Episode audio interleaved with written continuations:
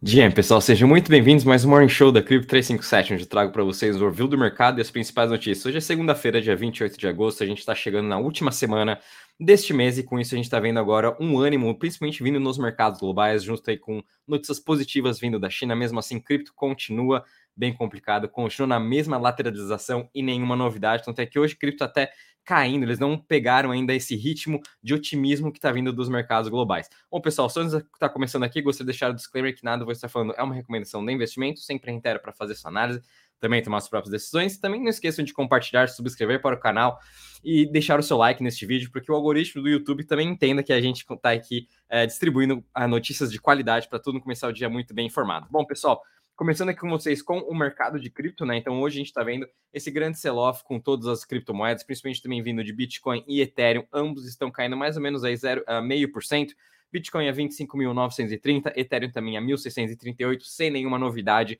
diante desses dois ativos. A gente ainda também está no aguardo da aprovação do ETF de Bitcoin. A gente está entrando agora em setembro, se eu não me engano, é nessa primeira semana de setembro, ou até no máximo na segunda, em que a gente já vai ter aí algum update sobre o ETF da BlackRock. Então o mercado vai estar aí aguardando um pouco para essas primeiras duas semanas, vai ser bem importante para todo o mercado de cripto. E mesmo assim, a gente está vendo aqui as altcoins, todas elas em grande queda, com exceção de algumas poucas aqui, como por exemplo XTZ subindo 1,4%, DYDX, a principal DEX hoje do mercado, né, com toda a sua narrativa agora migrando para o ecossistema do Cosmos, provavelmente vai ter seu lançamento da V4 em novembro, então, com isso, a gente está vendo um otimismo vindo aí para esse setor, principalmente para a DYDX, com essa alta de 2,9%. A gente também está vendo Curve Protocol subindo 3,2% e Filecoin subindo aí 3%. Mas, no geral, é, diria que quase 90% de todas as top 100 criptos estão hoje em queda, né? Até mesmo quando vindo um pouquinho aqui para o gráfico, esse aqui é o gráfico do Bitcoin, gráfico no diário, uh, para quem está acompanhando aqui via áudio somente, né, no nosso Spotify,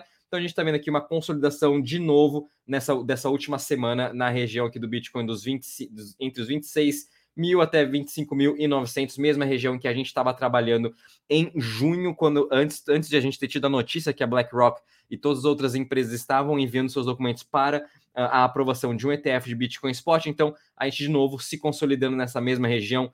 Muito cuidado que se a gente perder dos 25 mil dólares, a gente vai voltar a ser negociado aqui no range dos 24 até mesmo os 23 mil dólares. Esse mesmo range a gente estava antes do colapso dos bancos regionais americanos, como o SVB e o First Republic. Então, voltando para essa linha de preço, a gente está aí voltando um pouco para quando estava aí aquela quebra dos bancos, em que teve todo esse impulso do Bitcoin, toda a sua narrativa começou a ficar mais forte ainda este ano. Então, muita atenção para esses dois, uh, esses dois níveis de preço. E ultimamente aqui o terceiro que vou estar mais de olho é, né, é realmente essa região dos 20 mil dólares, onde a gente estava Uh, quando começou também até a mínima que teve da, de quando teve o colapso dos bancos americanos, que o Bitcoin também teve uma correção de quase 10% e depois subiu para a região dos 28 mil dólares. Então, muita atenção para o Bitcoin e também a mesma coisa para o Ethereum.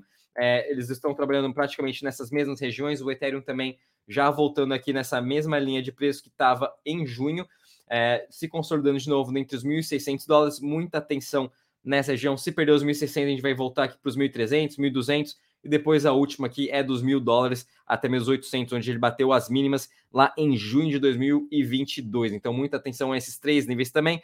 Uh, lembrando que a semana também vai ser uma semana bem agitada por conta do calendário econômico, então a gente vai estar dependendo muito do mercado macro.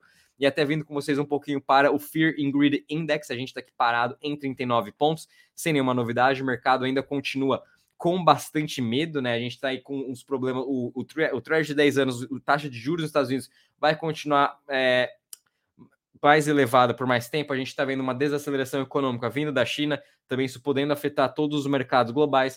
Uh, a gente também está vendo o dólar cada vez mais ganhando força, né? Então, com isso, obviamente, está atrapalhando todos os ativos de risco, e nesse curto prazo o mercado está com um pouco ainda com esse sentimento de medo. A mesma coisa com os mercados globais. Vindo um pouquinho agora com vocês para as ações do mundo, então hoje a gente está vendo a, a Ásia, principalmente, fechando num excelente alto, né? A China aqui, Xangai, subindo mais de 1,25%, Hang Seng subindo, subindo um, mais de 1,27%. Tudo isso são medidas novas que finalmente o governo chinês implementou dentro do mercado de ações, então eles estão aí incentivando as pessoas a estarem cada vez mais comprando ações e vão estar trazendo mais estímulos esta semana, o que isso vem ajudando até a impulsionar aqui os mercados na Europa e até mesmo nos Estados Unidos. O S&P futuro subindo 0,08, Europa também subindo aqui mais de meio por cento. Porém, toda a atenção está aqui no mercado asiático. Por isso, pessoal, tomem muito cuidado com as criptos nessa narrativa da Asa, que estão ligadas a alguma, alguma parte da China ou até mesmo Hong Kong. Semana passada a gente viu o Haiki, um dos principais fundos de investimento, agora liberando também esta semana aos investidores de varejo a estarem investindo em cripto. Então, muita atenção a todas as, as principais altcoins, as top 20, top 30, né, que estão aí no, nos índices de, da, da Ásia, principalmente da, de Hans, da, da Coreia, né, do que o regulador do coreano permitiu essas empresas a estarem listando. Muita atenção, porque com esses estímulos vindo para uh, os mercados acionários, até mesmo outros tipos de estímulo no mercado imobiliário, sempre uma parte respinga para o mercado de cripto, até mesmo para o mercado uh, de ações, como a gente está vendo aqui. Então, começamos aí a semana muito bem com os mercados globais, mas de novo, é, a gente ainda tem muito para aguardar, principalmente dados econômicos de quinta-feira e até mesmo de, de amanhã, terça-feira, perdão, que vão ser dados aí, uh, não, uh, de ADP e PIB, e depois na quinta-feira também vamos ter aí dado de Core PCI, né, que seria a inflação core que realmente o Fed está de olho. Então, todo o mercado vai estar de olho nesses grandes uh, eventos econômicos, né, dados econômicos estão aí para sair, para dar, obviamente, mais, uh, mais dados para os investidores, está sabendo realmente como está a economia uh, no mundo todo, não só americana. Vindo um pouquinho agora com vocês para a parte de DeFi, então, DeFi está hoje com um total aqui de 78,94 bilhões em total value lock, estamos voltando para o mesmo valor que a gente estava no começo do ano. É, tudo isso também vem por conta desses uh, juros muito altos que a gente está ainda no mundo todo. Então, isso vem aí perdendo, é, DeFi está perdendo realmente para esses investimentos mais seguros no mercado tradicional. Por isso a gente está vendo agora muitos projetos querendo fazer o onboarding de bonds americanos, querendo tokenizar investimentos para começar a realmente estimular um pouco esse mercado de DeFi. Né? E com isso a gente está vendo aqui Lido, Aave, MakerDAO, Justlane e Uniswap como sendo os principais protocolos, mas no geral, até mesmo nos últimos sete dias, todos os protocolos vêm tendo retiradas, uh, vêm tendo retiradas de dinheiro, né? Obviamente, as pessoas tirando um pouco do risco, se desalavancando. A gente teve muitos problemas este mês com hackers e DeFi, então, obviamente, isso aí perde um pouco todo o apetite. Não tem muito para as pessoas estarem buscando 3 ou 5% a mais, podendo sofrer aí, talvez novos futuros hackers, né? Então, as pessoas estão um pouco mais conservadoras em relação a DeFi e até mesmo quando a gente vem aqui um, em relação às chains, a gente está com um total aqui do Ethereum 70% de market share, então o Ethereum cada vez mais ganhando market share, uma consolidação maior em todo o seu ecossistema. Seguido a gente tem Tron com 6,74 e BNB Chain com 5,61. Até mesmo em relação às chains, todas elas também hoje a, a, maioria em queda, principalmente aqui das Layer 2, a gente ainda está vendo Arbitrum, Avalanche tendo perdas de TVL e com isso até a Base, né, agora a 13 terceira maior chain com 219 milhões de dólares. Ela está sendo o principal destaque. Toda a narrativa agora está na base. Muito cuidado também com os projetos muito novos que estão sendo lançados nela, porque já tiveram aí dois projetos que foram hackeados e até mesmo tiveram rug pull. Mas no geral, as principais chains aqui uh, ainda estão se mostrando resilientes, mas este mês, de novo, foi um mês aqui negativo, como a gente pode estar vendo nesse retorno de um mês, muito por conta aí pelos hackers ou até mesmo uh, desses, uh, desses riscos a mais que o que DeFi vem apresentando e não está tendo muito estímulo também para as pessoas estarem uh, tomando esses riscos para estar tá ganhando, quem sabe, 5 até mesmo 5% a mais de rendimento não está valendo muito a pena. Então, por isso que a gente está vendo toda essa saída de capital. Vindo agora rapidamente com vocês para as notícias, pessoal. Uh, não tivemos tanta novidade nesse final de semana, mas, mas na sexta-feira aí, até mesmo ontem, né, tivemos a Hashdex, que é a grande aqui uh, empresa brasileira que possui diversos ETFs já listados na B3, eles estão também agora lançando seu próprio ETF Spot nos Estados Unidos. Então, mais uma empresa aí listando, querendo aí, uh, enviando seus documentos, perdão, para a SEC e ter, querendo listar seu ETF Spot nos Estados Unidos e, obviamente, vão estar usando aqui a Coinbase, tudo igual o que as outras empresas também fizeram quando protocolaram seus pedidos em junho. Vamos ver agora, começando em setembro, o que a SEC vai estar definindo muita atenção, porque realmente, se for aprovado esse Bitcoin ETF, eh, esse ETF de Bitcoin, a gente pode começar a ver sim um estímulo muito grande vindo para o mercado, principalmente o foco total para o Bitcoin. Então, muita atenção, vamos estar acompanhando agora nessas próximas duas semanas uh, o que, que, vai estar acontecendo, qual vai ser a decisão da CVM americana.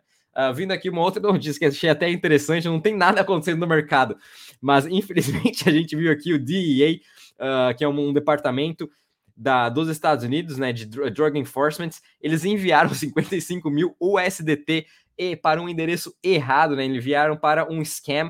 Uh, infelizmente, o DA também caiu num golpe aí de cripto. Não somos somente nós que caímos nesse golpe, então até mesmo o governo americano caindo, eles até pediram para a Tether uh, congelar esse dinheiro, mas assim que o, a pessoa recebeu esse valor na sua carteira, eles já utilizaram 55 mil dólares. Infelizmente, o DA caiu em um golpe. Para vocês verem, não tem nada acontecendo no mercado. Então, aí a The Block fazendo notícias sobre envio errado de dinheiro do governo americano. Então, se você também se culpa por estar tá enviando talvez 10, 20 dólares errado para qualquer endereço, lembrem que também o governo americano está aí junto com nós aprendendo, né? Então, tá essa notícia. E aqui pela terceira, a gente viu agora a reabertura da Shibarium, a nova Layer 2 da Shiba. Uh, eles tiveram problemas na sua ponte com transferências e retiradas, mas agora está tudo ok. Shiba também tendo essa narrativa de Layer 2, querendo parar de ser uma meme coin e ser realmente agora um, um projeto de cripto com fundamentos. Vamos ver como que eles vão se virar nisso. E agora, pessoal, vindo para a agenda econômica, hoje não temos muitas novidades, mas esta semana, conforme comentei com vocês no começo, vamos ter amanhã PIB, America, PIB, do, PIB aqui do México, vamos ter também aqui PIB americano, dados de API. Na quarta-feira, perdão, na quarta-feira vai ter o PIB aqui uh, dos, dos, Estados Unidos e na quinta-feira vamos ter aqui dados de inflação, o Core PCI, tanto dos Estados Unidos como também aqui da Europa. Então toda a atenção vai estar a partir de quarta, quinta e sexta-feira nos mercados, por isso a gente pode sim aguardar maior volatilidade. Bom, pessoal, vou ficando por aqui. Não esqueça de deixar seu like, subscrever para o canal. Bom cedo a todos, até amanhã. Tchau.